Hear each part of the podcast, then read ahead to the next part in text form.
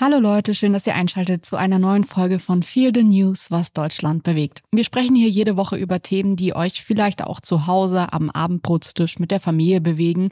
Und so soll es heute darum gehen, ob Philipp Amthor ein Mittel gegen die AfD ist. Wir erleben einen erneuten Rechtsruck und der spiegelt sich auch im Erfolg der AfD wider. Alle Demokratinnen müssen beratschlagen, wie stoppt man die AfD. Ja, was ist passiert? Die AfD ist auf einem neuen Höhenflug. In manchen Umfragen lag sie bei einem Rekordwert von 19,5 Prozent, in manchen war sie gleich auf mit der SPD auf dem zweiten Platz unter allen Parteien. Im Kreis Sonneberg in Thüringen könnte am 25. Juni der erste AfD-Landrat in Deutschland überhaupt gewählt werden. Für die Stichwahl gegen den CDU-Kandidaten liegt er in den Umfragen jedenfalls vorn. Dabei wird die Partei nach Überzeugung von Fachleuten immer rechtsextremer. Inzwischen hat sogar der Verfassungsschutz nicht gerade für seine Linksradikalität bekannt, die AfD zum Beobachtungsfall in Sachen Rechtsextremismus erklärt, in Bundesländern wie Thüringen sogar als gesichert rechtsextrem bezeichnet. Bei einer seiner vielen Kandidaturen hat der CDU-Chef Friedrich Merz noch behauptet, er werde die AfD halbieren. In manchen Bundesländern ist sie inzwischen fast doppelt so stark. Die Frage nach der Schuld dafür wird laut. Viele Leute führen dabei sofort die schlechte Performance der Ampelregierung an. Es gibt aber auch andere Stimmen. Bild zum Beispiel fragt etwas überraschend, ist die FDP schuld am Erfolg der AfD? Bemerkenswert, so Bild, FDP-Anhänger sind besonders unglücklich mit der Performance ihrer Partei in der Ampel. 56 Prozent der FDP-Wähler weisen ihrer eigenen Partei die Hauptschuld an den hohen AfD-Werten zu, ermittelte INSA für Bild. 15 Prozent der neuen AfD-Wähler hatten vorher für die Liberalen gestimmt, laut Forsa. Soweit also die Vermutung von der Bild-Zeitung. Aber dazu kommt, dass laut Umfrageinstitut Forsa wiederum fast jede zweite Person aus dem Wählerinnenpotenzial der AfD von der FDP kommt. Natürlich muss man betonen, Umfragen sind Umfragen und keine Wahlen. Und es wäre sicher absolut verkürzt, nur eine einzelne Partei, egal ob jetzt CDU oder FDP oder die Grünen oder die SPD, für den AfD-Aufstieg verantwortlich zu machen. Aber eine große Debatte beginnt gerade, denn es geht nicht nur um die Verantwortung, sondern wieder einmal um die Frage, wie Demokratinnen aller Farben darüber diskutieren, wie man die AfD stoppen kann. Ja, und warum machen wir diese Sendung? Wir wollen darüber sprechen, wie der gegenwärtige Rechtsruck aussieht und diskutieren, was man dagegen tun könnte. Vielleicht habt ihr das auch schon gemerkt. Das sind kleine Schlagzeilen, Alltagsrassismus, größere Bilder, die gerade aufgemacht werden, aber auch die Umfragen. Und das sind alles Momente, von denen wir heute ja auch nur mutmaßen ausgehen können, was es bedeutet und was man dagegen tun kann. Wir wollen das aber probieren, weil wir glauben, dass es wichtig ist. Werbung. Sascha, ich würde gerne nochmal mit dir über Formbar sprechen. Wir haben uns unser wunderschönes Bücherregal bei Formbar designt, designen lassen und ich würde gerne heute nochmal ein paar Sätze über das Design verlieren, weil ich das wirklich so besonders finde bei Formbar, es sieht ein bisschen so aus, als hätten wir acht Leute in unsere Wohnung kommen lassen und die hätten das dann alles ausgemessen und entworfen und sich auch nochmal kreative Gedanken gemacht, weil dieses Möbelstück einfach am Ende so besonders aussieht. Ja, irgendwie hat man den Eindruck, da haben eine Innenarchitektin und der Schreiner tagelang zusammen dran gearbeitet. Es ist nämlich so, dass so rein vom Designaspekt, wir haben ja wirklich viele Möbelanbieter ausprobiert, man bei den allermeisten merkt, ah ja, das ist eins von der Sorte. Ne? Man kommt auch zu irgendwelchen Freunden, dann merkt man, ah, guck mal, die haben auch ein Regal von denen, die das dann äh, irgendwoher liefern. Und das ist nicht so bei Formbar, auch deswegen, weil man da in dem Konfigurator das alles ziemlich gut einstellen kann und da auch Designs drin hat, so vorgegebene Muster, die es woanders gar nicht gibt und die so ganz kleinteilig auch änderbar sind und personalisierbar sind. Das ist so eine richtige ein richtiges Designmöbel und das gefällt mir besonders gut. Ja, also ich finde, diese Einzigartigkeit macht Formbar schon aus. Und man muss auch dazu sagen, wir beide haben jetzt nicht das größte Händchen irgendwie dafür, ein Möbelstück von from scratch zu designen. Und wir haben es trotzdem hinbekommen, da ein wahnsinnig ästhetisches Möbelstück rauszubekommen. Und das finde ich halt so toll. Formbar übernimmt das alles. Also man hat am Ende wirklich das Gefühl, dass man da von mehreren Profis beraten wurde. Und auch wenn man alles selbst konfiguriert, ist es ja so, dass am Ende nochmal Design DesignerInnen von Formbar drüber sehen, was ich auch super entlastend finde, dass man nicht selbst irgendwie dann Angst hat, irgendeinen Fehler im Design gemacht zu haben, der einem dann erst auch beim Aufbau auffällt, weil man natürlich das nicht studiert hat oder Ahnung davon hat. Und gerade da setzt Formbar an und ihr kriegt wirklich, geht mal auf die Formbar-Seite, auch auf Instagram und schaut euch einfach an, was da für Ergebnisse rauskommen können und lasst euch inspirieren. Es ist wirklich einfach ein absolutes kreatives Paradies. Ihr könnt jetzt auf form.bar slash Herzensmöbel, also mit OE gehen und dort mit dem Code Herzensmöbel sagenhafte 30% Rabatt insgesamt bekommen. Äh, das gab es bisher so gar nicht und es lohnt sich tatsächlich, weil man am Ende ein wirklich sehr, sehr schönes Möbelstück zu Hause hat. Viel Spaß beim Ausprobieren. Werbung Ende. Ja, Jule, was war denn so der Moment in den letzten Wochen, wo du dachtest, oh, ist hier ein Rechtsruck im Gang? Oder war das überhaupt in den letzten Wochen? Also wir leben in Deutschland. Ich finde, dass es jetzt nicht ein, komplett neuer Zustand ist, der mir jetzt irgendwie die letzten Wochen aufgefallen ist, sondern ich finde, dass das wirklich ein stetiges Problem in unserem Land ist und ich werde auch wütend, wenn es dann immer heißt, ja, aber links muss man auch aufpassen, weil ich schon denke, wenn man sich auch die Straftaten ansieht, dann ist da auf der rechten Seite so viel mehr als auf der linken Seite, dass ich das eigentlich leider ein Dauerthema finde. Ich finde aber in der letzten Zeit ähm, spitzt es sich in der öffentlichen Wahrnehmung so zu. Auf der einen Seite geht es mir so, dass ich mich immer so ein bisschen dagegen wehre, was du gerade auch gesagt hast, dass man die Umfrageergebnisse jetzt als direkte Wahlergebnisse ansehen könnte. Es sind einfach keine Wahlen und ich finde, wenn man sich Umfragen in Deutschland allgemein ansieht, wird es wirklich oft genutzt. Die Leute stimmen Extreme ab, um auch ihre extreme Unzufriedenheit zu zeigen und zu sagen, ich würde das jetzt so machen und dann sind Wahlen und dann merkt man, okay, nee, die großen Parteien kriegen schon immer noch die Stimmen von den Menschen, die sich vielleicht so ein bisschen mutiger in einer Umfrage äh, entscheiden würden. Trotzdem glaube ich, dass die AfD gerade eine extrem starke Pressearbeit macht. Die sehe ich zumindest überall auf Social Media. Wir werden ja gleich auch über den Stolzmonat sprechen. Und das sind alles für mich so Momente, bei denen ich mir mehr Sorgen mache als sonst, weil ich finde, dass die sich sonst viel ungeschickter medial angestellt haben. Wie geht's dir? Du hast schon einen Punkt, der bei mir auch immer wieder resoniert, nämlich eigentlich ist in Deutschland, äh, also eigentlich ist Rechtsruck ist immer. Ja, manchmal wird er ein bisschen deutlicher und manchmal ein bisschen weniger deutlich. Hm, ich würde das auch nicht zwingend an den Wahlumfragen festmachen, sondern es gibt einfach aus meiner Sicht eine konstante oder eben nicht ganz konstante, aber eine ständig vorhandene und mal stärkere, manchmal nicht so starke Bedrohung, dass absurd viele Menschen rechts wählen, rechtsextrem wählen, rechtsradikal wählen. Wir haben dieses Phänomen in den östlichen Bundesländern äh, stärker ausgeprägt. Dort haben wir teilweise Umfrageergebnisse von über 30 Prozent bei der AfD in einigen ähm, Bundesländern, in einigen neuen Bundesländern ist die AfD mit teilweise Abstand die stärkste Partei, nicht in allen zum Glück, aber das ist dort auch ein größeres Problem. Der Punkt, der bei mir emotional immer wieder so anklingt, ist, dass es offenbar sehr, sehr viele Menschen gibt, die diese Partei bisher noch nicht gewählt haben, die sich aber aus einer Vielzahl von verschiedenen Gründen plötzlich dazu entschließen können.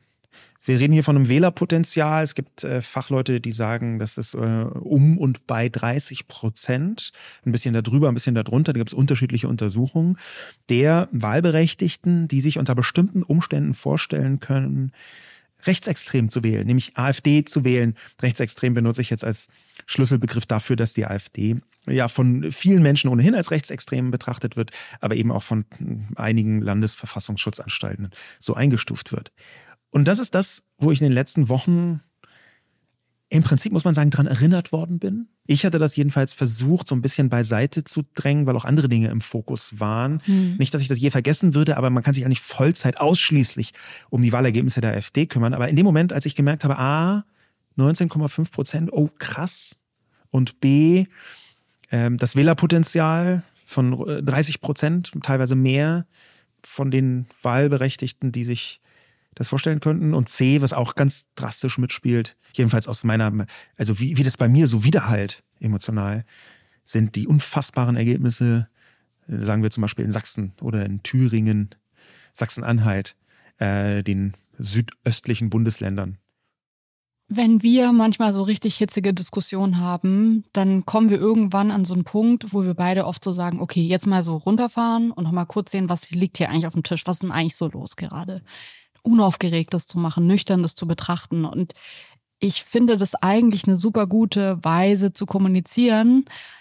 Ich finde es aber, und das verstehe ich, dass es anderen auch so geht, so beängstigend, diese Lage, dass ich es grundsätzlich schwierig finde, da überhaupt nüchtern drüber zu berichten und darüber zu sprechen, weil ich mir A vorstellen kann, wie das für Menschen ist, die, also ich meine, die AfD hat ja viele Feinde und Feindinnen. Das ist ja jetzt nicht nur Migration, sondern es ist auch irgendwie Queerenfeindlichkeit. Da ist ganz viel Menschenfeindlichkeit drin. Und ich kann total verstehen, dass das eine Lage ist, wo vielleicht auch so ein nüchterner Ton schwierig ist. Ich glaube aber trotzdem, dass es wichtig ist, nicht einfach nur zu sagen, die sind halt alle verrückt. Äh, und das ist jetzt so und wir ignorieren diese Lage einfach. Ich glaube, dass man an dieser Lage schon noch was ändern kann und dass es auch Menschen gibt, die vielleicht gerade sagen, sie würden gerne die AfD wählen, die überzeugt und zurückgeholt werden müssen. Eine Mitte muss gestärkt werden, glaube ich. Und deswegen fände ich es total wichtig, heute sich anzusehen, was machen die denn genau und zu schauen, wie können wir dagegen was tun. Ja, das, was du gerade angesprochen hast, ist, glaube ich, ein Punkt, den man immer wieder betonen muss, auch gerade aus deiner und meiner Sicht, ähm, nämlich, dass die AfD für DemokratInnen bedrohlich ist und für Marginalisierte oft lebensbedrohlich. Und das ist ein, ein sehr zentraler Unterschied, weshalb es aus meiner Sicht manchmal gar nicht so sinnvoll ist, zu sagen, wie können wir da nüchtern drüber sprechen, weil da von einer bestimmten ähm, Situation gesprochen wird, die nicht für alle gleich gefährlich ist. Ja. Ich glaube allerdings natürlich, dass man im analytischen Teil versuchen kann und sollte, diesen emotionalen Teil, so berechtigt er sein mag, etwas nach hinten zu drängen. Wir können uns das ja ähm, auch aus der Perspektive erklären, dass man ähm, die Emotionalität, die Ablehnung, die emotionale Ablehnung, die äh, du und ich der AfD gegenüberbringen, dass man die ersetzt durch eine analytische Härte. Und ich glaube, das ist in dem Moment sinnvoll, weil man sich manchmal von den Emotionen, von den gegnerischen Emotionen wegtragen lässt. Die erste Reaktion, die man so hat, wenn man auch nur halbwegs demokratisch gesinnt ist, würde ich behaupten, ist große Sorge, große Angst auch. Also Emotionen, die durchaus nicht dazu geeignet sind, die klügsten und kühlsten Diskussionen und Entscheidungen zu treffen. Ich würde sogar sagen, dass dazu auch noch das Pendant kommt, und zwar Desinteresse. Und ich glaube, dass das, was du gerade gesagt hast, total wichtig ist mhm. zu sehen, und zwar, dass Angst ein bestimmtes äh, Gefühl sein kann in dieser ja. ganzen Sache und auch sein sollte.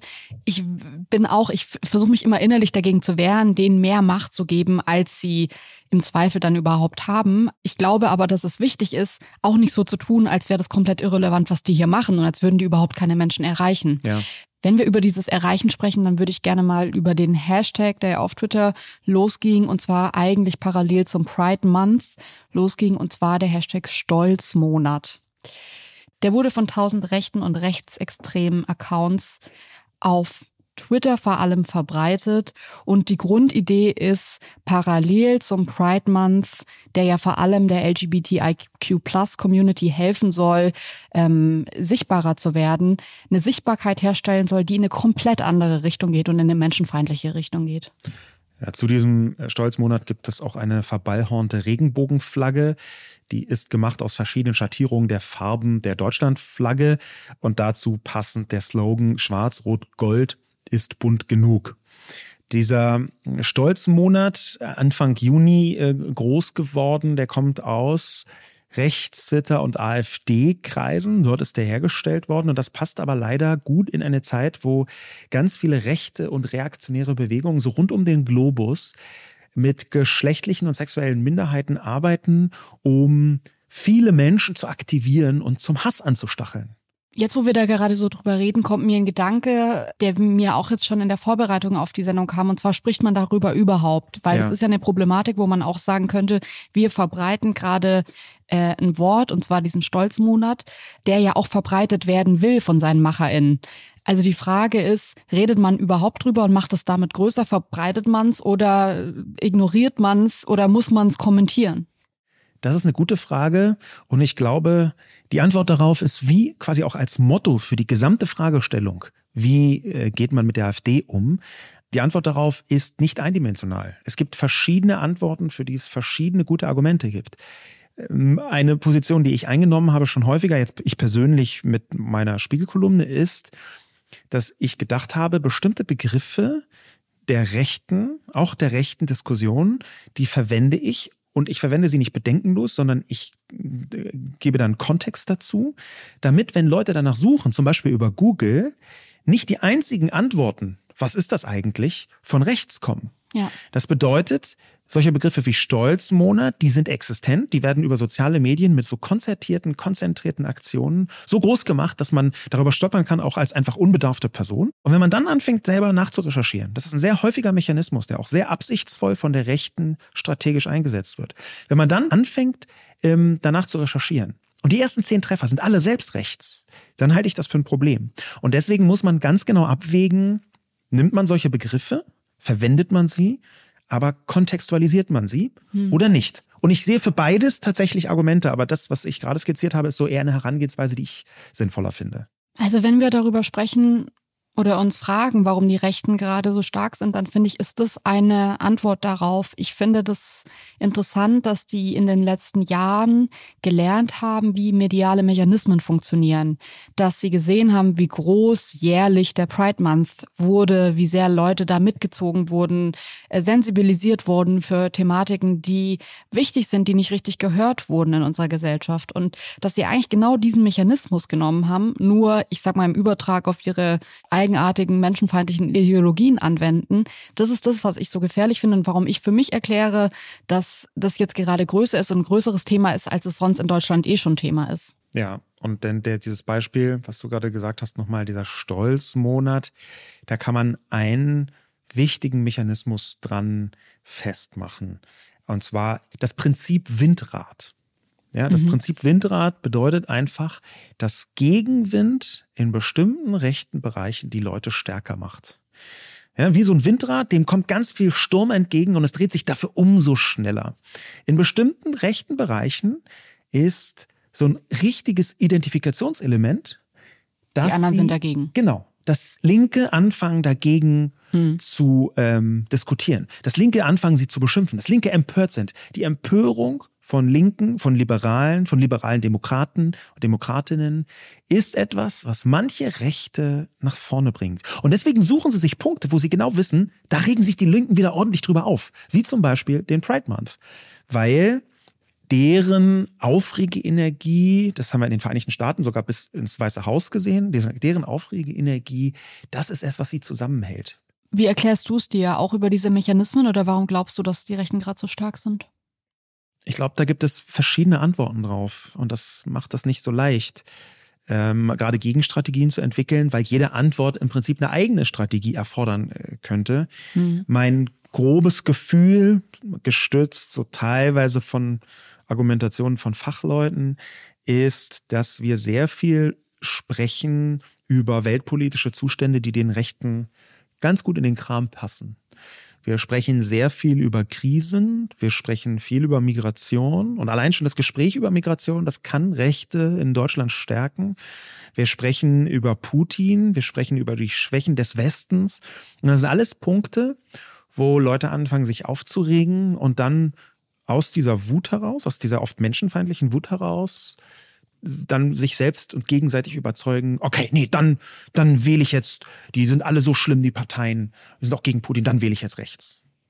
Was ist denn da deine, deine Herangehensweise? Also ich glaube, ähm, was für mich irgendwie auch Benzin ins Feuer ist, sind nicht nur diese ganzen Kampagnen, sondern dass es inzwischen auch, und das gab es in meiner Wahrnehmung nicht so gut in den letzten Jahrzehnten, und zwar Orte, wo man es ausleben kann.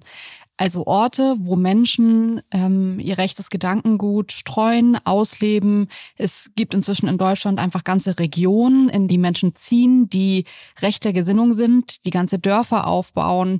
Dazu gibt's auch echt, finde ich, total viele ähm, interessante Dokumentationen. Wie der Spiegel beschäftigt sich schon sehr, sehr lange damit. Versucht auch immer wieder so rechte Völker, völkische Bewegungen und so Jugendcamps und so aufzudecken und darüber zu berichten. Trotzdem glaube ich, dass das Internet eh schon immer der, die größte Bedrohung in dem Bereich war, weil es zumindest irgendwie einen virtuellen Ort geschaffen hat.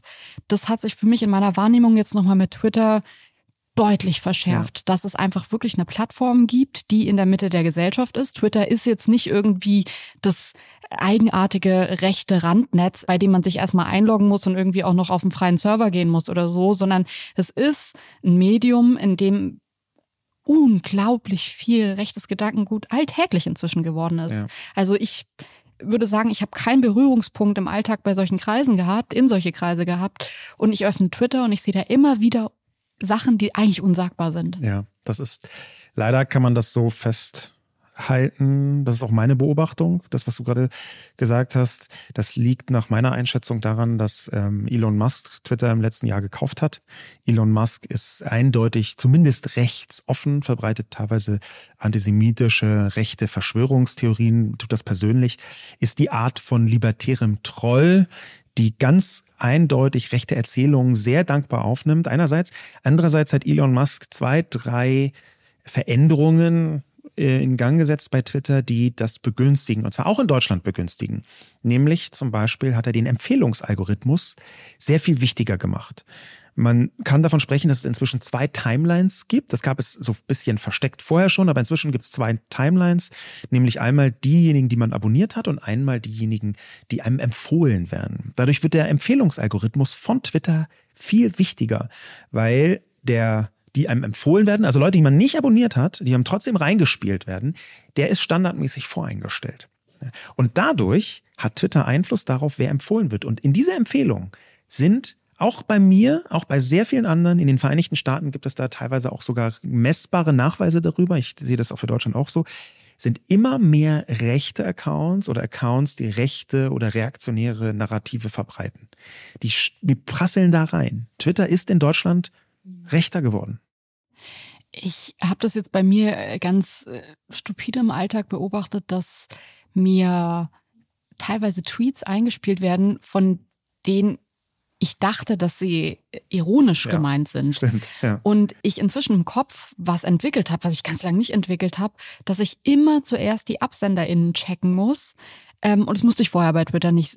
Also der Algorithmus hat so, vorher so gut funktioniert, dass mir ironische äh, Witze eingespielt wurden über irgendwelche rechten Verfehlungen oder was weiß ich, weiß ich hm. jetzt nicht. Also so, ich sage jetzt mal so witzige, humoristische Sachen in diese Richtung, wo der Algorithmus ganz klar erkannt hat, ich bin nicht recht, sondern ich finde das lustig, wenn da Fehler gemacht ja. werden oder so. Ähm, und jetzt ist es so, dass mir teilweise Tweets eingespielt werden, von denen ich denke, dass jemand was super ironisch schreibt und sich über was lustig macht.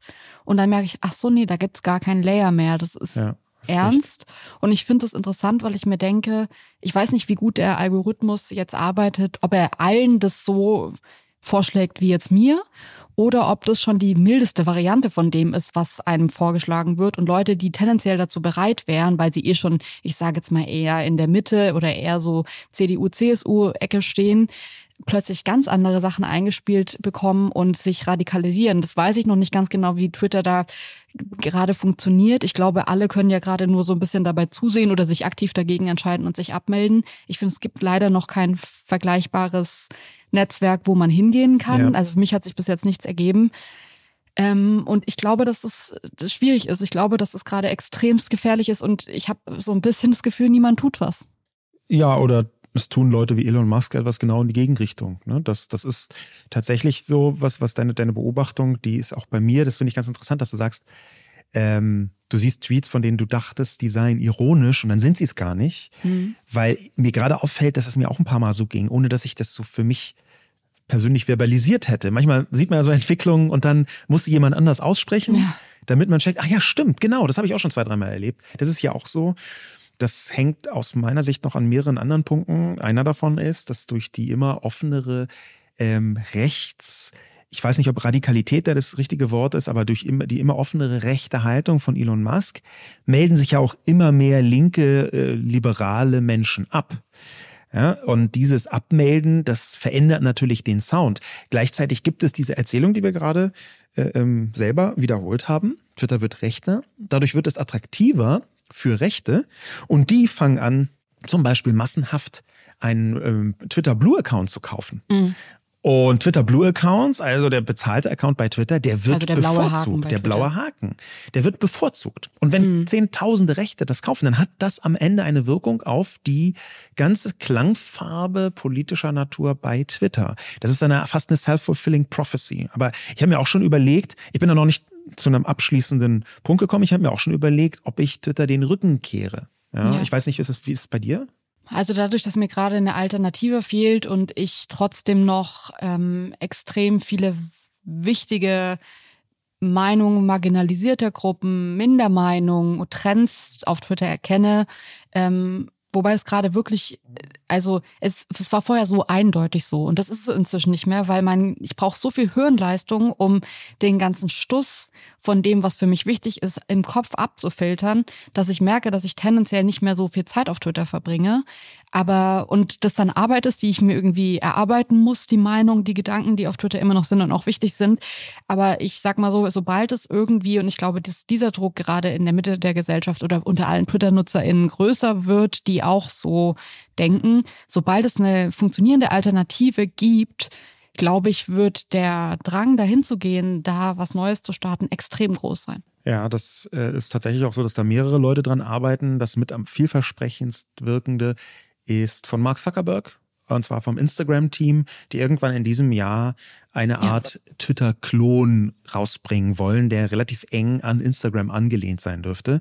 Äh, da warte ich auch schon relativ sehnsüchtig drauf. Ja. Also seit ich diese Meldung gehört habe, denke ich mir im Kopf auch die ganze Zeit, was mir in Twitter immer gefehlt hat, waren weibliche Perspektiven. Ich hatte immer das Gefühl, dass Männer dort so deutlich in der Überzahl sind, dass ich mich auch interessieren würde, wie sieht, ich sage jetzt mal, ein Instagram-Twitter aus, bei dem auch irgendwie Frauen aus ihrem Lebensalltag tweeten oder Instagram werden oder wie es dann heißen wird. Gibt es schon Namen dafür eigentlich? Nee, nicht, dass ich wüsste. Ja. Also es gibt so ein paar, paar ähm, Andeutungen, wie es sein könnte. Ähm, ein- eine habe ich war so so absurd, dass ich sie gleich wieder vergessen habe. Ja, ich ähm, leg da total viel Hoffnung rein, weil ich mir wirklich denke, dass es was verändern könnte und ähm, ich auch glaube, dass da die Man- und Woman-Power hinter der Eröffnung wäre, dass es auch wirklich funktionieren würde, weil da muss ich ehrlich sagen, also Mastodon nach wie vor einfach hat sich für mich nicht durchgesetzt, hat nicht funktioniert, hätte ich gern gehabt, aber war nicht so. Genau. Aber jetzt ist es natürlich so, dass für diesen Rechtsruck, über den wir sprechen, Twitter einen Ja. Teil nur abbildet,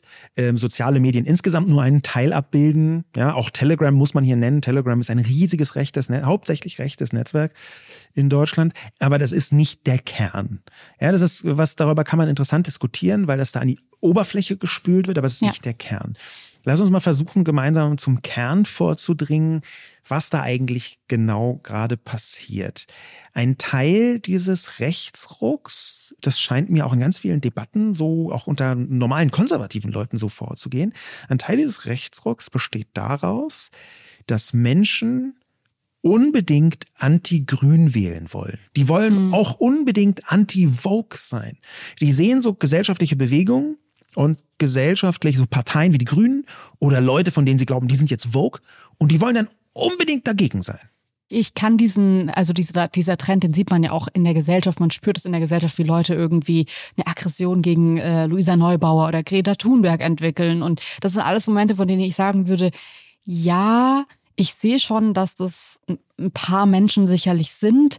Aber was mir allgemein bei dieser Debatte total schwierig fällt, ist zu verstehen, über wie viel sprechen wir hier? Sprechen wir hier wirklich, wie viele wählen denn Anti-Grün? Weil wenn man sich jetzt ansieht, und das sind ja Zahlen, die hat man zumindest gesichert, wie die Wählerschaft ist, dann stelle ich mir das in meinem Kopf immer so ein bisschen vor, wie so ein Topf, ähm, in dem eigentlich nahezu die gleiche Menge an Flüssigkeit drin ist, die bei jeder Bundestagswahl neu verteilt wird. Wenn man sich jetzt die Wahlbeteiligung ansieht, ist es nicht so, dass die super viel besser wird, weil es so extrem viele NeuwählerInnen gibt und weil die da irgendwie ganz viele Menschen ähm, mobilisiert haben, die vorher nie da waren, sondern es ist ja eigentlich so, dass man sich überlegen kann, wer wählt was wann. Ja.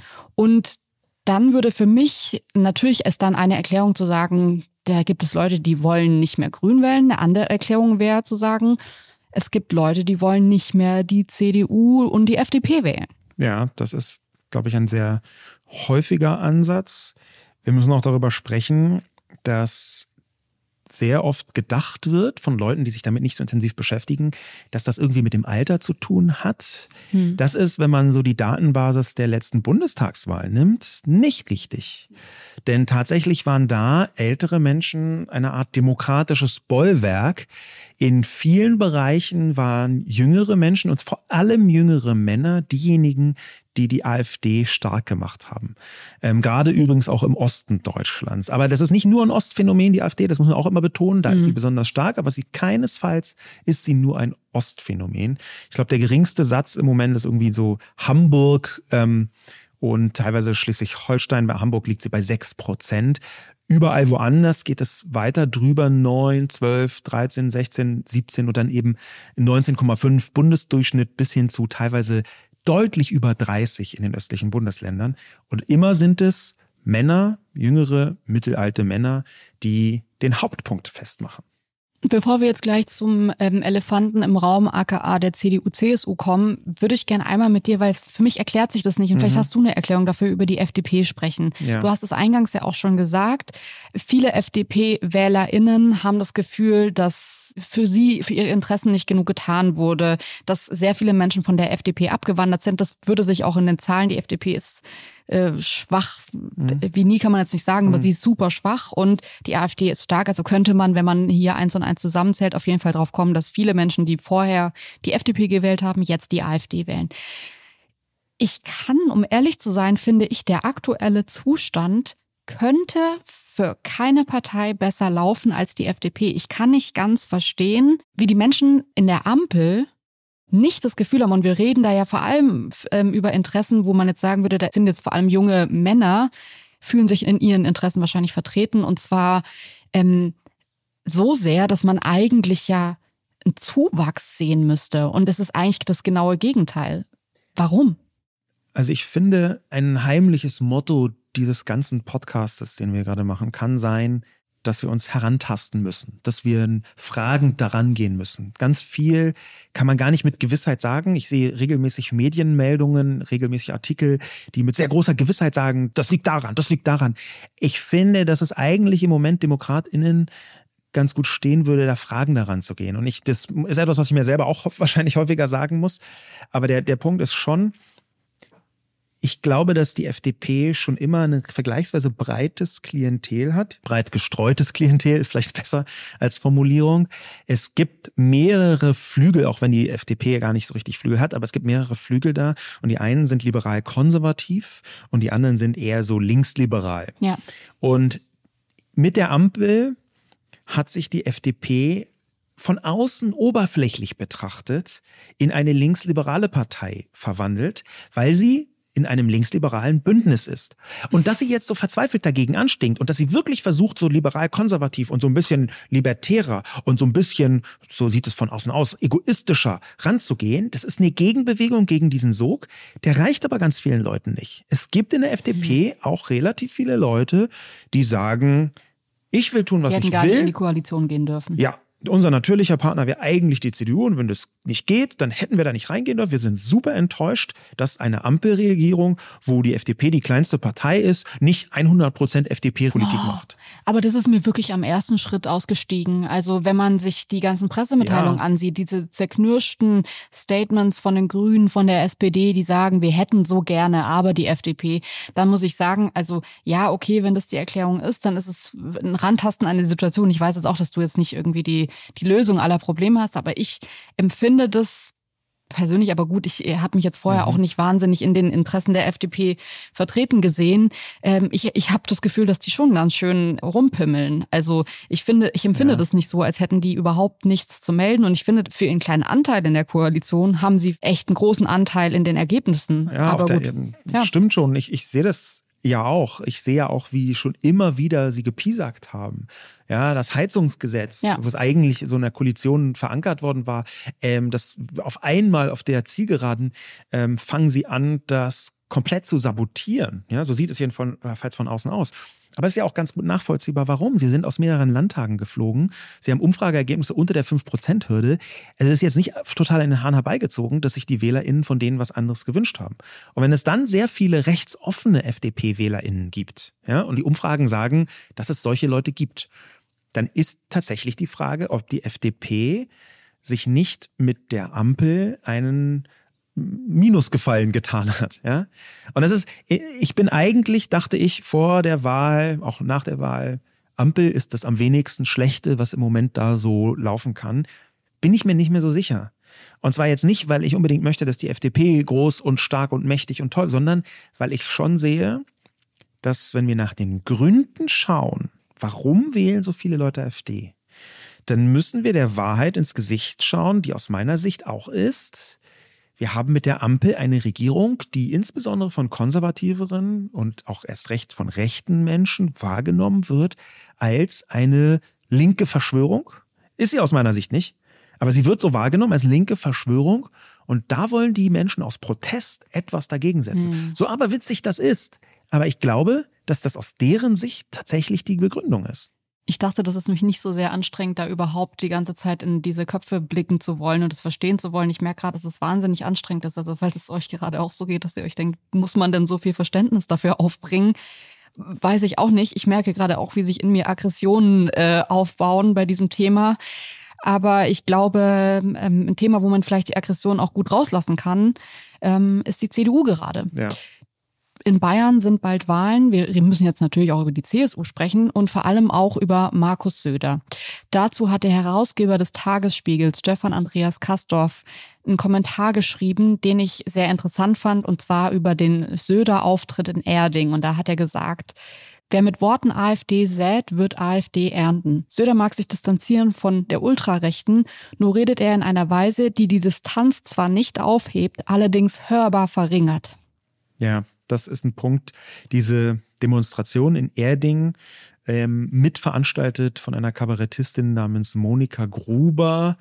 Da war der Ministerpräsident, also Söder, da war der stellvertretende Ministerpräsident Hubert Aiwanger, ein Mann, der aus meiner Sicht äh, zu den absurdesten Figuren der politischen Landschaft gerade gehört. Ja. Aber das, was dort geschehen ist, war, dass den Gegner, den politischen Gegnerinnen äh, jede demokratische Regung abgesprochen worden ist.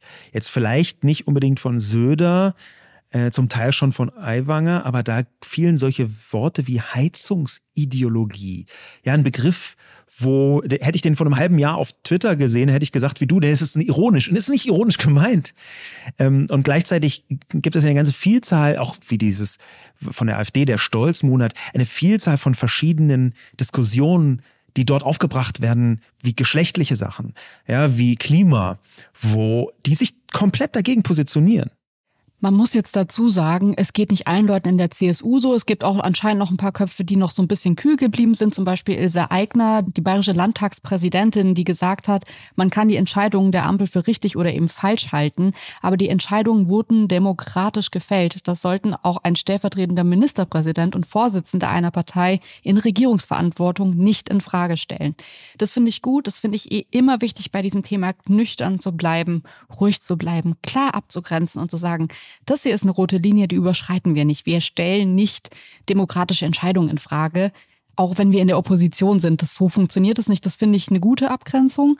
Trotzdem kann man ja drüber reden. Also eigentlich ist es ja so ein bisschen, man sieht, was die hier versuchen. Mhm. Das ist eine Strategie. Es kann eine Strategie sein, zu sagen, okay, wir nehmen diesen Sprech an, weil wir wollen die Menschen dazu bringen, nicht die AfD zu wählen, sondern praktisch die CSU, CDU stellt sich ich sage es mal bildlich, an den äußersten rechten Rand in ihrem Feld und nutzt vielleicht auch schon Mittel verbal, um sich so ein bisschen das aufzusprechen, womit die AfD gerade so einen großen Erfolg hat, bleibt aber trotzdem noch in ihrem Bereich, verbrüdert sich nicht mit denen, sondern ja. sagt, hey, wir sind schon anders, hier sind die Abgrenzungsmerkmale, aber ja, also ob das hier alles so richtig zugelaufen ist, und das ist ja schon so ein bisschen AfD-Sprech, wo man sagen muss, okay, man erkennt die Absicht. Ja.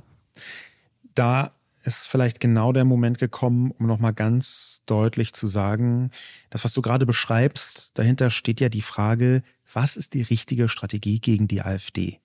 Wie gehen wir DemokratInnen, und zwar von super konservativ bis mega progressiv links, whatever, aber alles eben noch DemokratInnen. Wie gehen wir insgesamt damit um, dass eine nicht demokratische, rechtsextreme Partei, denn genau das ist die AfD, so erfolgreich ist. Und jetzt ist meine Befürchtung oder eigentlich sogar meine Erkenntnis, die ich glaube gehabt zu haben, die ich auch überhaupt nicht exklusiv habe, dass es nicht nur eine Strategie gegen die AfD gibt. Es gibt viele unterschiedliche Strategien und ich glaube, dass es sogar durchaus legitim ist, die gleichzeitig anzuwenden. Es ist aus meiner Sicht eben nicht so, dass man sagen kann, ey, wir gendern die AfD und Grund und Boden. Ja, wir alle fangen an, irgendwie nur noch rund um die Uhr das generische Femininum zu benutzen und dann liegt die AfD schon übermorgen bei drei Prozent. Äh, also das ist halt jetzt ein bisschen überspitzt natürlich, aber ich glaube schon, wir brauchen eine gewisse Offenheit gegenüber verschiedenen Anti-AfD-Strategien. Und ich sehe, dass diese Offenheit gerade bei äh, Linken und bei AktivistInnen nicht besonders ausgeprägt ist. Wie empfindest du denn das, was eigentlich auch Kastorf in seinem ähm, Kommentar geschrieben hat, und zwar dieses, wer mit Worten AfD sät, wird AfD ernten? Also spielt es am Ende der CDU äh, bzw. CSU in die Karten oder stärkt man damit eigentlich nur die Partei, die sagt, super, dass ihr es sagt, aber wir haben es erfunden? Da bin ich mir nicht so sicher. Und das ist vielleicht überraschend, weil es gibt so eine linke Grundüberzeugung, eigentlich ist es nicht eine Überzeugung, es ist eigentlich eine Erzählung, dass man mit jeder Silbe, die man noch nur ansatzweise so ähnlich formuliert, wie eventuell die AfD das äh, vor drei Jahren hätte machen können, dass man damit automatisch die AfD stärkt. Davon bin ich nicht so überzeugt oder vielleicht präziser nicht mehr so überzeugt. Ich würde inzwischen das anders zumindest fragen. Ich würde zumindest fragen, kann es sein, dass es Leute gibt, rechtsoffene Wählerinnen, die sich so unter Umständen vorstellen können, die AfD zu wählen, und das, wenn man so jemanden hat, und jetzt fällt das erste Mal der Name, den wir auch im Titel haben, wenn, wenn man so jemanden hat wie Philipp Amthor, der auf der einen Seite erzkonservative bis reaktionäre Sachen am laufenden Band von sich gibt, aber auf der anderen Seite total klare und harte Kante gegen die AfD zeigt. Wenn man also so, so jemanden hat, kann es nicht sein, dass der Wählerstimmen von der AfD abzieht frage ich, auch wenn ich weiß, dass in Mecklenburg-Vorpommern jetzt die CDU gerade nicht so mega erfolgreich ist, wo äh, Philipp Amthor vorne mit dabei ist. Das, das ist mir alles bewusst. Aber Philipp mhm, Amthor steht ja. ja, hier für, für ein Prinzip, nämlich sehr konservativ, beinahe rechts, also reaktionäre Dinge zu sagen, um Stimmenpotenzial von der AfD abzuziehen. Kann es nicht trotzdem so sein? Mhm. Also ich glaube nicht, dass Hubert Aiwanger in irgendeiner Form helfen kann bei diesem Problem, weil ich ihn wirklich vogelwild finde. Ich finde das ganz, ganz verstörend, was der öffentlich sagt. Ich glaube auch nicht, dass es indirekt der CDU, CSU mit reinspielt, weil das ist keine ganz klare Abgrenzung nach rechts und es ist keine klare Abgrenzung zur AfD. Ich habe eher das Gefühl, dass der ein Narrativ verbreitet, dass man am Ende denkt, ach, es ist doch alles sagbarer geworden. Und ich glaube, dass man da schon noch mal irgendwie rote Linien und Grenzen ziehen muss, wo man sagt, du sagst Sachen, die sind unsagbar und es ist wichtig, sich davon abzugrenzen. Und ich finde es auch gut, dass dann alle anderen sagen, stopp mal, das so wollten wir es nicht sagen. Trotzdem ähm, verstehe ich, wo du hin willst. Mit der grundsätzlichen Thematik kann man nicht ein paar Menschen, ich sage jetzt mal so die Swing States, die Leute, die so, wo man sich nicht ganz sicher ist, wollen die jetzt rechts oder irgendwie konservativ wählen, die irgendwie zu gewinnen, finde ich gut. Und da finde ich es wirklich die beste Figur aktuell nicht Markus Söder, sondern Philipp Amthor, weil er jung ist.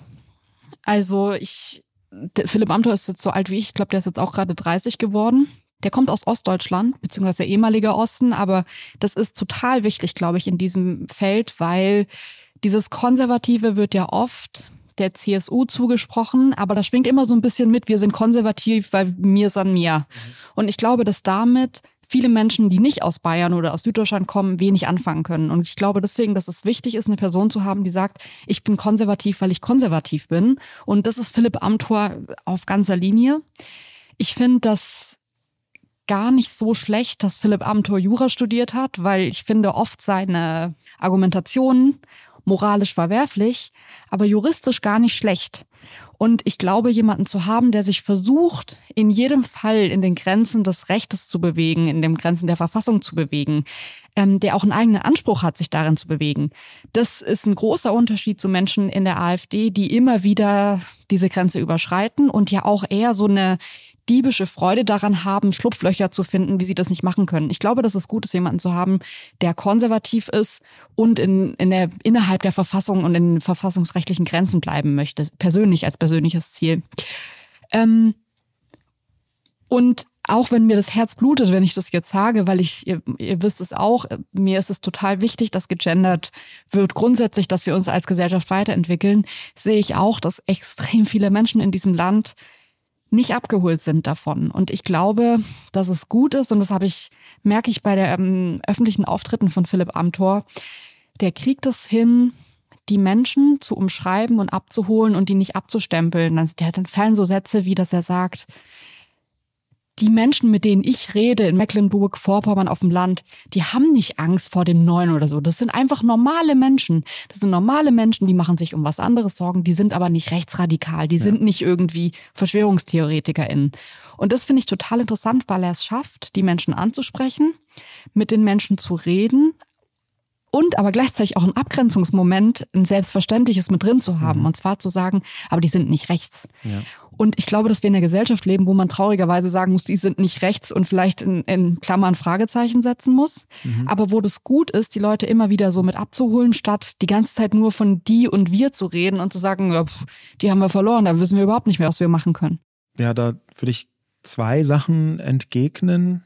Das eine ist, dass dieses Normal von Philipp Amthor ist schon ein Problem, beziehungsweise kann ein Problem sein, weil gerade Thema Stolzmonat, also dieses Anti-LGBTIQ ähm, von AfD und Rechten, ähm, das zeigt, dass gerade Rechte dazu neigen, unter normal einen Begriff zu verstehen, der Leute ausgrenzen soll, die nicht so sind wie sie. Mhm. Und normal und normativ, also die, der Druck, alles in eine normale Richtung zu pressen, das ist normativ, das ist oft sehr nah beieinander, erst recht in so Formulierungen, wie Philipp Amthor sie benutzt. Auf der einen Seite. Auf der anderen Seite gibt es für diese These, dass Leute wie Philipp Amthor strukturell ein Mittel gegen die AfD sein könnten, Dafür gibt es ziemlich interessante, auch wissenschaftliche Herangehensweisen. Und eine stammt von einem ziemlich wichtigen Politikwissenschaftler aus den Vereinigten Staaten namens Daniel Sieblatt. Ähm, und der äh, hat mehrere Bücher geschrieben, die wichtig sind. Und eins davon heißt Conservative Parties and the Birth of Democracy äh, von 2017. Daniel Sieblatt hat darin beschrieben, wann Demokratien gefährdet sind. Er hat später auch noch ein anderes Buch geschrieben, How Democracies Die. Ähm, da hat er das auch genau, was draufsteht, denn nochmal beschrieben.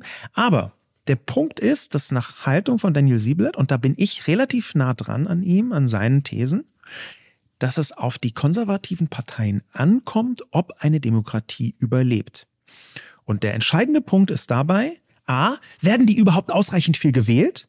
Finden sich ausreichend viele Leute, die die konservative Partei wählen?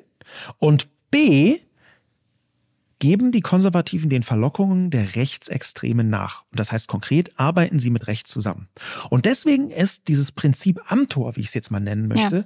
wenn man Sieblets Überzeugungen folgt, so wichtig. Weil Amtor Leute bindet, die vielleicht sonst AfD gewählt hätten. Hm. Und gleichzeitig glaube ich, Amtor, wenn er so harte Kante gegen die AfD zeigt, dass er nicht mit der AfD zusammenarbeiten wird. Und in dem Moment, wo die CDU anfängt, mit der AfD zusammenzuarbeiten, da glaube ich, ist die Demokratie in allerschlimmster Gefahr, wenn nicht sogar über die Gefahr hinaus.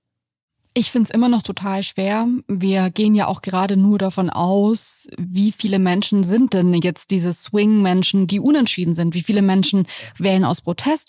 Es gibt ja noch einen Unterschied zwischen Protest und Menschen, die Extreme mögen. Mhm. Und wenn wir bei Extreme sind, dann muss es ja nicht nur extrem rechts sein, sondern es könnte auch extremst links sein, beziehungsweise ist jetzt noch die Frage, ähm, ich würde gerne jetzt mal über Sarah Wagenknecht ja. sprechen.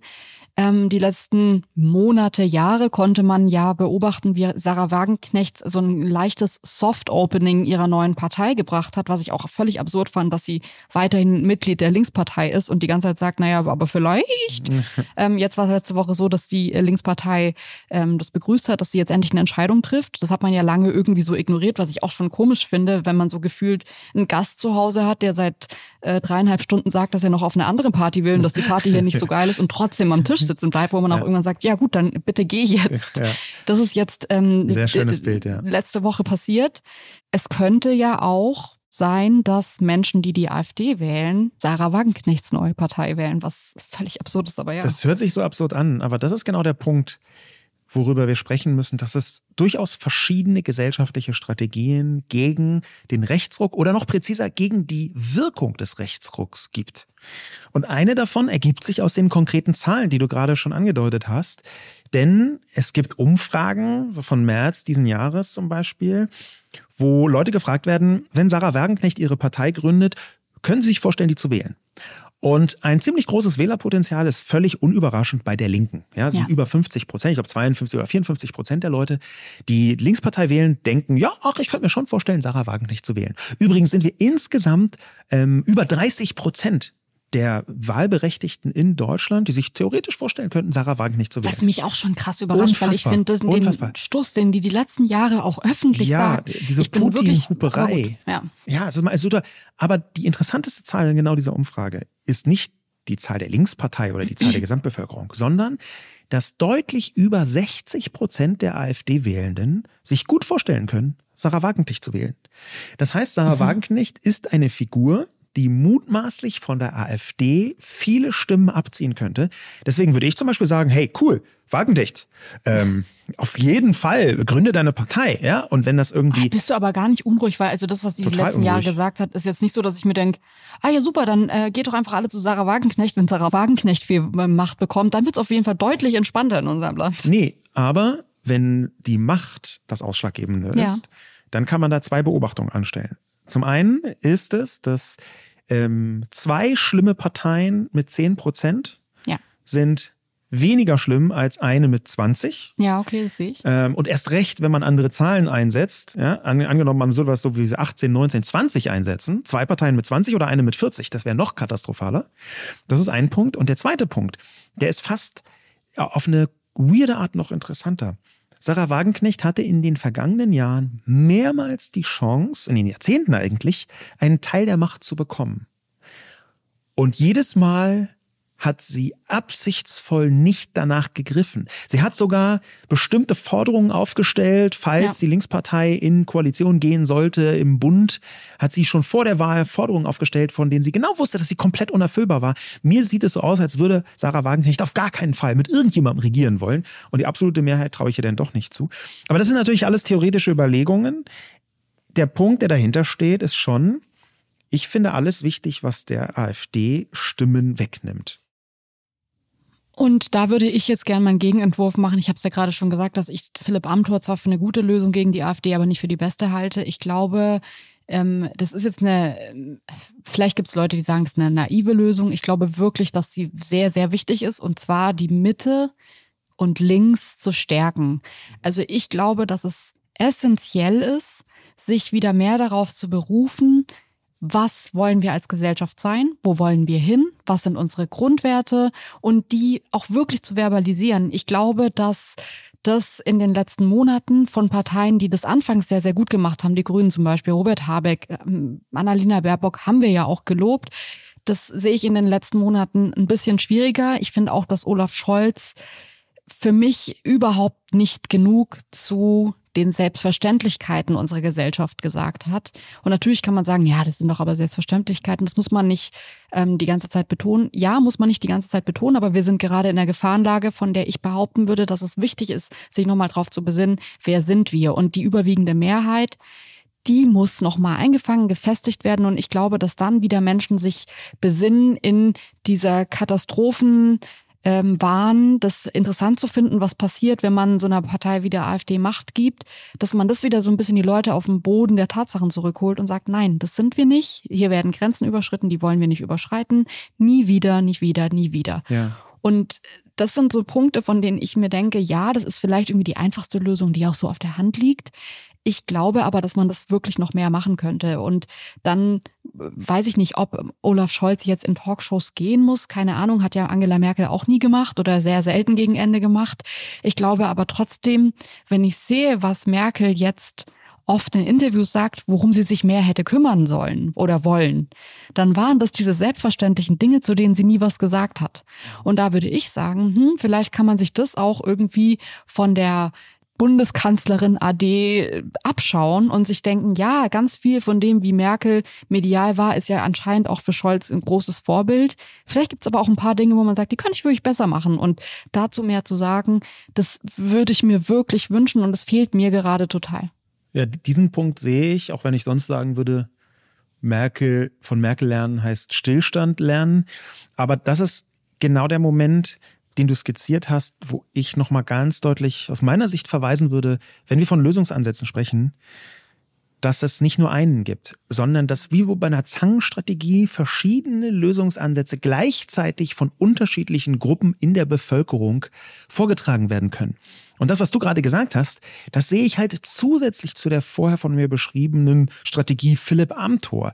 Nämlich, dass wir eine klare, harte, offensive und auch kämpfende Zivilgesellschaft brauchen. Wir brauchen den Widerstand gegen rechts. Wir brauchen auch die Empörung über das, was zum Beispiel äh, Hubert Aiwanger macht. Wir brauchen das. Wir brauchen Leute, die darauf beharren. Wir brauchen AktivistInnen, die sagen, nein, bis hier und nicht weiter. Aber ich glaube, dass sich das nicht ausschließt, sondern im Gegenteil. Es gibt so viele Leute, gerade auf der rechten Seite, die wählen das, das ist in den Vereinigten Staaten übrigens super gut erforscht, die wählen das, was die Linken am meisten aufregt. Wir haben vorhin gesprochen von einer Art anti-grünem Wahlverhalten oder anti-vokem Wahlverhalten. Und wenn auf der einen Seite die Leute sagen, ja, ihr redet von Vogue, aber das, was ihr meint, ist, dass das Grundgesetz nicht so wichtig ist, und die Leute, die sagen, nein, wir wollen auf bestimmten Grundsätzen paaren, ist das genauso wichtig im Kampf gegen rechts, wie dass Leute, die sich für konservativ halten, vielleicht mit dem Gedanken spielen, AfD zu wählen, dass die trotzdem eine Alternative bekommen, die nicht gendert, um es mal ganz platt und plakativ zu sagen. Vielleicht brauchen wir gleichzeitig den harten und klaren aktivistischen Kampf von links gegen Rechte, gegen rechte Umtriebe und auch in allen Facetten und Philipp Amthor. Und das Wichtige muss am Ende sein, vielleicht ist das ja ein Teil der Lösung, dass auf keinen Fall irgendjemand mit der AfD kooperiert. Das habe ich gerade, als du das gesagt hast, auch nochmal gedacht, dass ich mich immer schon innerlich frage, wann es passieren wird. Und ich befürchte, dass es passieren wird. Ich glaube, dass diese ähm, geschlossene Mitte, die es jetzt so lang gab in meiner Wahrnehmung, die ist ja schon mal im letzten Jahr so ein bisschen kurz gebröckelt und dann hat man aber wieder so geguckt und manchmal gibt's so Jetzt würde ich das auch sagen, in Erding wieder so ein Moment, wo man sagt, okay, da werden so einzelne Elemente von der AfD rausgenommen, Richtung irgendwie Freie Wähler, CSU, CDU gebracht, aber dann doch nicht. Aber ich frage mich, ob diese äh, Mauer irgendwann einstürzen wird oder ob die unverhandelbar für alle ist. Ich hoffe, dass sie unverhandelbar ist. Ich befürchte, dass sie es nicht ist. Ich glaube, dass diese Zusammenarbeit eher nicht kommt. Das ist ein Glauben, das ist ein Hoffen, das mit dem Glauben einhergeht. Aber damit sie nicht kommt, ja. wäre es aus meiner Sicht wichtig, und da, das ist auch aus meiner Sicht an alle, an alle eine Art, nicht Aufruf, aber an alle eine, eine, eine Form von Nachdenkbitte. Damit eine solche Zusammenarbeit nicht kommt, glaube ich, ist es essentiell, dass man nicht so tut, als gäbe es nur eine einzige Strategie gegen die AfD. Ja. Ähm, ich hätte irgendwie nicht gedacht, wenn man mir vor einem Jahr gesagt hätte, dass wir eine Podcast-Folge zur AfD machen, dass die Lösungsansätze Philipp Amthor, Sarah Wagenknecht und Flair sind. Ähm, tatsächlich reiht sich aber Flair hier in einen möglichen Lösungsansatz ein, den ich total interessant finde. Und zwar geht es um den Kickoff des Stolzmonat von der AfD Wuppertal, die dazu getweetet haben, das ist Schwarz-Rot-Gold, hart und stolz. Es ist wieder Stolzmonat. Wir feiern mit und schwenken gemeinsam unsere Farben. Das hat Flair gesehen. Also man muss dazu sagen, dass Schwarz-Rot-Gold hart und stolz eine Zeile aus Neue Deutsche Welle 2005 ist von Flair. Ähm, der Hintergrund war, obwohl man es Flair öfter nachgesagt hat, auch in diesen Milieus irgendwie unterwegs zu sein, war tatsächlich erzählerisch ein anderer. Aber was jetzt hier interessant ist, ist, dass sich Flair dazu äußert und diesen Tweet nimmt von der AfD Wuppertal und schreibt, werde den Song ab jetzt nie wieder live spielen. Es gibt einfach zu viele Spinner außerhalb der Subkultur Hip-Hop, die meinen Text für ihren Blödsinn verwenden. Hätte ich den Song mal nicht gemacht. Und das finde ich extremst überraschend. Hätte ich, um ehrlich zu sein, nicht gedacht. Ich hätte gedacht, dass das Mindset von Flair ein anderes ist, dass Flair irgendwie Dinge sagt wie, ja gut, dann nehmt den halt, aber was habe ich damit zu tun? So, jetzt lasst mich mal aus eurem Quatsch raus. Dass er sich ganz klar von abgrenzt und sagt, ich werde den nie wieder live spielen und hätte ich diesen Song bloß nicht gemacht, das ist ja so die Schuld auch bei sich zu suchen und zu sagen, ich kann aktiv was dagegen tun, dass meine Kunst nicht so verbreitet wird. Ähm, das hat dann auch die AfD Wuppertal aufgenommen und hat irgendwie Flair mit so einer ähm, LGBTQ-Plus-Fahne so gefotoshoppt und hat getweetet dann die AfD-Fraktion Wuppertal. Hier kommt die neue Woke Welle, Woke Welle, hier kommt die neue Woke Welle. Daraufhin hat Flair nur gesagt, was für Opfer dieses, das auch nochmal aufzugreifen. Es gab jetzt sogar noch die letzten Tage ein Bild von Flair und Olivia Jones, auf die er auch in seinen Kommentaren extrem viel Hass bekommen hat. Und da muss ich wirklich sagen, es ist 2023, ich finde es interessant, ein Künstler wie Flair, ich würde sogar behaupten, dass er das heute vielleicht noch mal in einem Interview verwenden könnte, hat lange Worte wie schwul benutzt, wenn was uncool, wenn er was als uncool bezeichnet hat. Dass der sich hinstellt und eigentlich im Kern sagt, lass die Leute doch einfach sein und hört auf, irgendwie hier meinen Song zu benutzen, das finde ich so stark und es ist eine aktive Abgrenzung. Und ich finde es gut, dass er das macht, weil er, hätte es nicht machen müssen. Ich glaube, es gibt auch einen Bereich von Menschen, die Flair hören, die denken, dass das anders gemeint ist, als er das äh, gerappt hat. Und da ganz klar zu sagen, nie wieder werde ich den live spielen, auch im, in der Gewissheit um dieses Bild, dass Leute das mitsingen und rappen und was sich völlig anderes dabei denken, als er sich bei der Produktion des Songs gedacht hat das sind Momente, von denen ich denke, ja, natürlich ist es wichtig, dass links nochmal stärkt, worauf wir uns alle besinnen wollen. Aber ich glaube, dass da am Ende sich Flair eher in der Philipp Amthor, Sarah Wagenknecht-Ecke mit einreiht. Und zwar, dass eine ganz klare Abgrenzung von der Ecke kommt, von der man die Abgrenzung eigentlich nicht gewohnt ist. Ich glaube, dass das in dieser Sache so viel ja, ich weiß nicht, ob es wichtiger ist, aber es ist eben auch wichtig, so wie du sagst. Also es ist halt nicht nur eine Lösung und es kann auch eine Lösung sein, dass sich Menschen, die sich vorher vielleicht nie abgegrenzt haben, plötzlich abgrenzen, um der Mitte zu zeigen, das ist keine Option. Ja, du hast uns nochmal einen super Reminder gegeben, das ist nicht nur Politik, das ist auch ein Kulturkampf um die Frage, in welcher Gesellschaft wollen wir leben. Und da ist für viele Rechte die Antwort in einer die nichts anderes und nichts andersartiges zulässt, als nur so, wie sie sind. Deswegen ist der Kampf so wichtig und deswegen muss der aus meiner Sicht gelingen. Leute, das waren unsere Gedanken zu der Folge. Vielen Dank, dass ihr euch die Zeit genommen habt. Wir freuen uns natürlich wie immer über Themenvorschläge, über Empfehlungen von euch. Und dann hören wir uns wieder nächsten Donnerstag. Bis dahin, bleibt gesund, macht's gut, ciao. Dieser Podcast wird produziert von Podstars bei OMR.